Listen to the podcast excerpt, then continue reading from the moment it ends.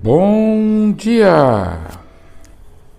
Aqui vos fala é Dr. Paul Fala, lá do, do Instagram, né?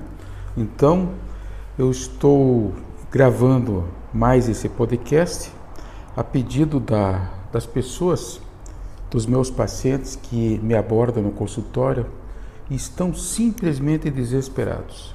Aqueles que não pegaram Covid agora estão com todos os sintomas do Covid e, naturalmente, pela devastação humana que esse vírus provocou, é de ficar realmente com medo. Tá? Então, o Covid já deixou suas marcas, né? principalmente a nível pulmonar e outros órgãos envolvidos.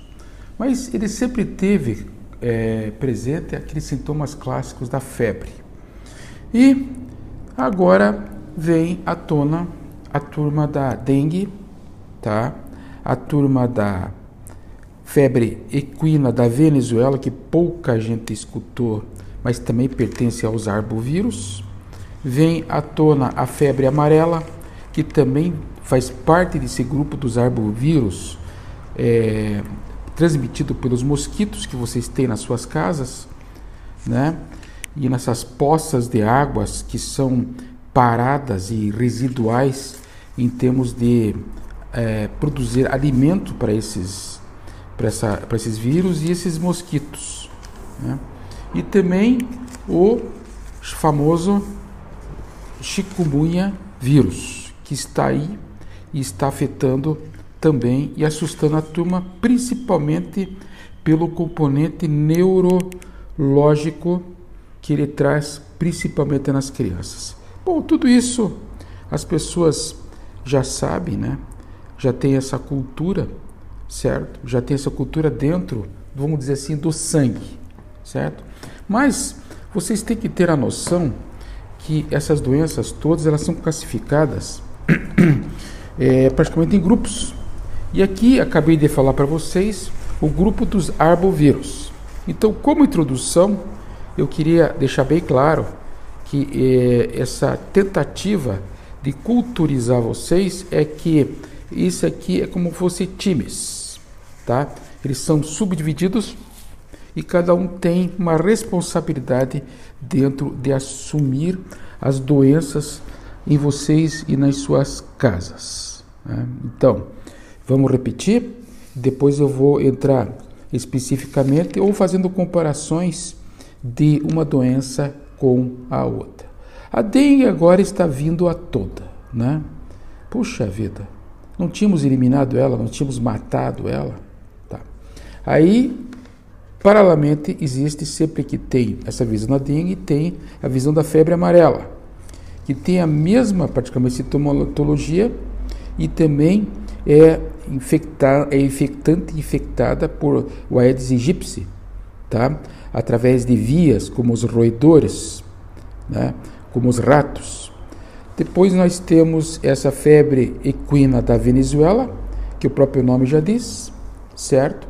E depois nós temos o, o chikungunya, que vem também, o chikungunya que também vem lá da Venezuela, embora na literatura não diga que ele seja de lá, mas ele está aí infectando e trazendo todo esse terror para a população. Bom, então feita essa introdução, eu vou dar uma deslanchada nesse assunto e vou dizer a vocês o seguinte: virou um terrorismo. Pelo amor de Deus. Quem tem acompanhado os meus podcasts, eu tenho sempre tentado passar para vocês essa imagem de olhando de cima as doenças, né? E se você olhar de cima as doenças, você vai perceber o quê? Que na realidade o que está acontecendo aqui é que nós estamos muito doentes.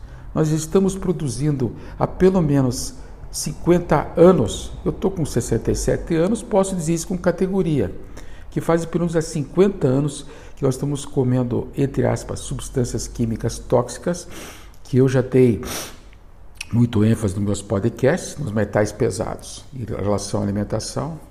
Sempre tenho cutucado vocês aqui com a visão da alimentação é, eu, no caso, com a minha formação em macrobiótica de 40 anos atrás, mas agora tem a, a, a, que é essa alimentação indiana, que de repente ela deve, deverá introduzir, e de repente, se vocês vierem, meus queridos ouvintes, vierem a ter essas doenças que eu falei, vocês vão ter elas diferentes, de uma forma amena, e não do jeito que vem aí. Por exemplo, você pega uma polarização de uma doença como essa, essa chikungunya, ela pode ter um componente neurológico ou não.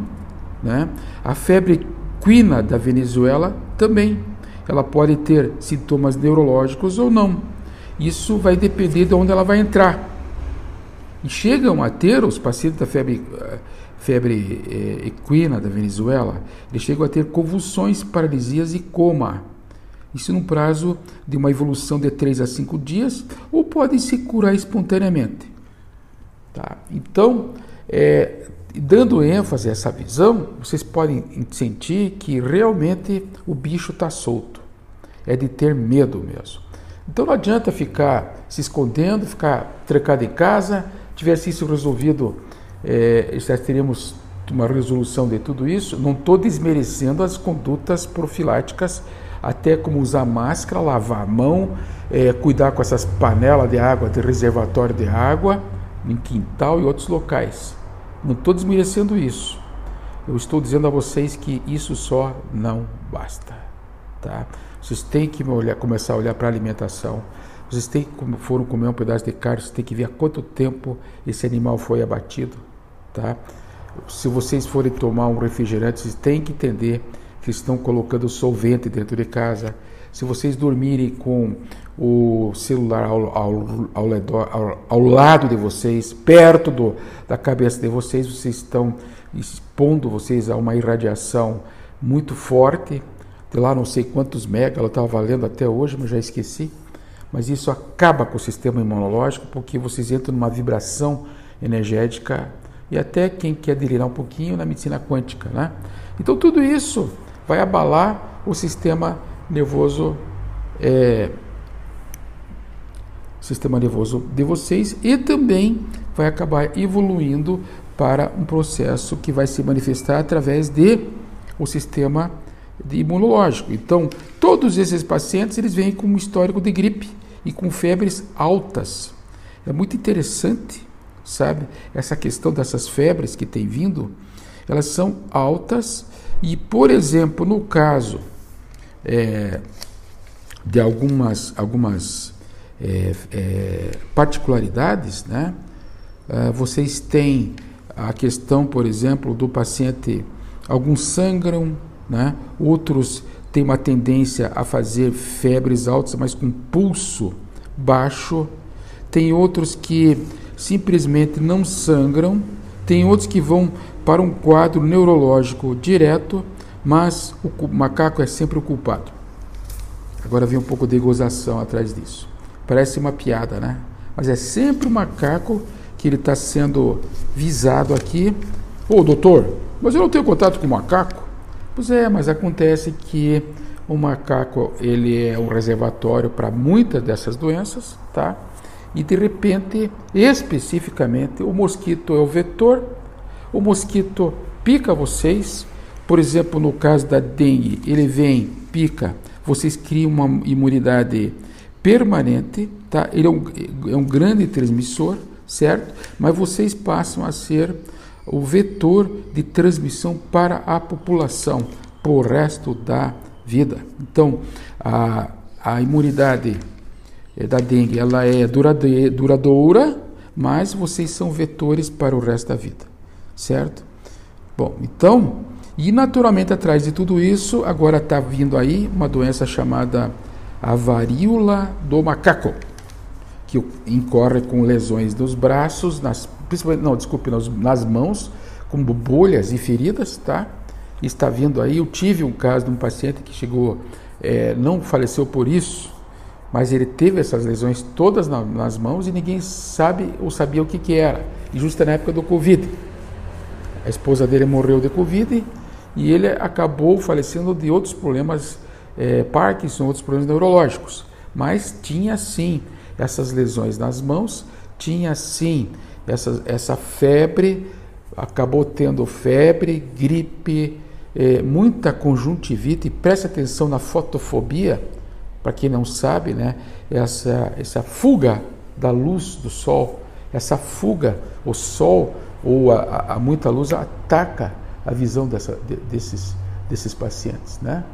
Então, é, então isso é uma, um, um geral, né? Um geral da visão que vocês podem ter de repente em relação a essas doenças dos arbovírus. Conclusão, conclusão desse pequeno podcast, tá? Não adianta ficar fugindo só. Vocês têm que modificar a alimentação de vocês. Não adianta ter uma vida sedentária. Vocês têm que começar a fazer exercício físico. Não adianta ficar fazendo dietas mirabólicas e principalmente o pessoal que faz dieta de exercício eh, de, de emagrecimento, porque isso altera a dinâmica da microbiota intestinal. Nós temos que ter no intestino bactérias, é, lactobacilos, etc., o suficiente para atacar ou se defender desses, vamos dizer assim, bichos que nos estão infernizando a vida e estão deixando a gente tudo é, uma postura de uma neurose de medo de doença. Vou enterrar, encerrar esse podcast agora e dou continuidade a, a ele né, com os mesmos temas. Vamos ver se já no próximo de uma aprofundada nessas doenças uma por uma. Grato pela, pela, pela companhia de vocês. Então, nós temos aqui um site, Dr. Paul, e temos também esse Spotify que vocês estão acompanhando, que é o Dr. Paul Fala. E muito obrigado.